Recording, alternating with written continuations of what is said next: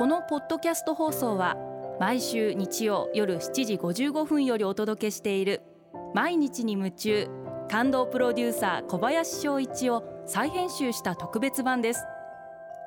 放送で収まりきらなかったアルビオン社長小林翔一さんが大切にしている感動のポイントをどうぞお楽しみください。アルビオンの小林翔一です。適度な緊張をしていますか？私が化粧品業界に入ったのが25歳。当時、まあ、私が担当したソニア・リケルというブランドの化粧品が始まったばっかりで40何ブランドの中で本当に下から数えてブービーの売り上げで 当時販売をさせていただいていた百貨店の方々からもう出ていけとか お前なんかいらないとかいろんなこと言われてでもそういう方々が決済権を持っていたんでやっぱりそういう方々に一生懸命理解していただこう。まあ40何ブランドあれば40何人の経営者の人とその人お会いしてるわけですからその中でどうやったら自分が目立つか他よりいいと思ってもらえるのかその人の気持ちに引っかかるのか、まあ、そんなことを考えながら一生懸命お会いする前は緊張感でいっぱいで、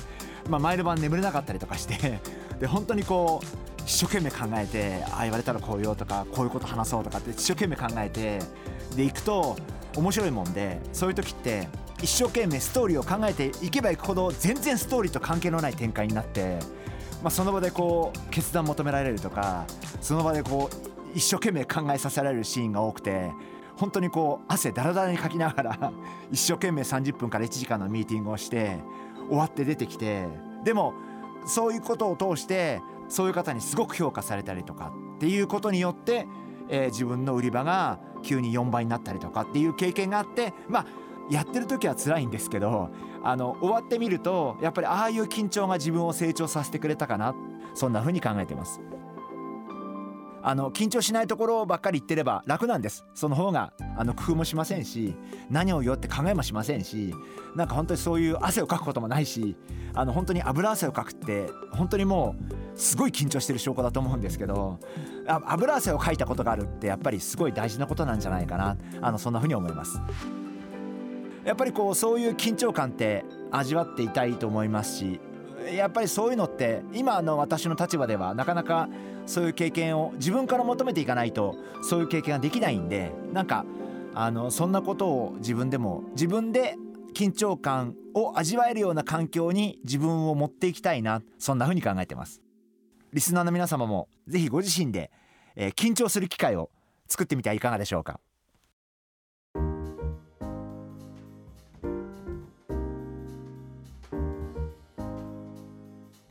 今回はこちらのメッセージをご紹介させていただきます。リリコさん女性の方ですね。ありがとうございます。自分の意見をあまりうまく伝えられずモヤモヤします。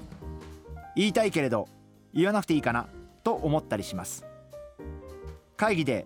思いを発言する時のコツを知りたいです。というコメントをいただきました。自分の意見をうまく伝えるというのはなるべく簡潔に何かに例えるなら例えるでなるべく簡潔に。でやっぱり目的から話してあげる方がいいのかなという気はします。あのあんまり前提から話して話してしまうと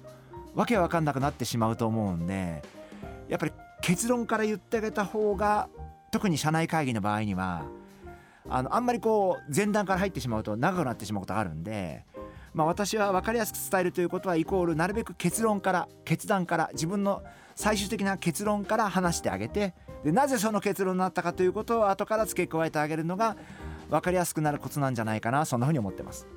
私は経営者としてリリコさんのように意見を言ってくれたらありがたいなと思いますし是非正直に違う意見でも思いっきり言っていただきたいなと思うタイプなんですけれどもこれは人によって違うと思いますんであの日本って難しくてあまりこう違う意見を言われることを嫌がる方々もいらっしゃるんで、まあ、その辺は少し相手の方をしっかりまず見てしっかり見ていただいて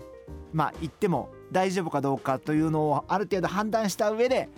しっかりと自分の意見を伝えられたらどうかなというふうに思います。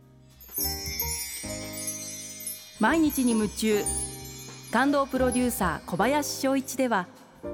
あなたからの仕事のお悩みを受け付けています。番組ホームページにあるメッセージフォームから送ってください。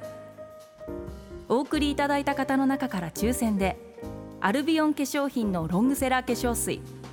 薬用スキンコンディショナーエッセンシャルとソープをセットでプレゼントいたします。たくさんのメッセージをお待ちしています。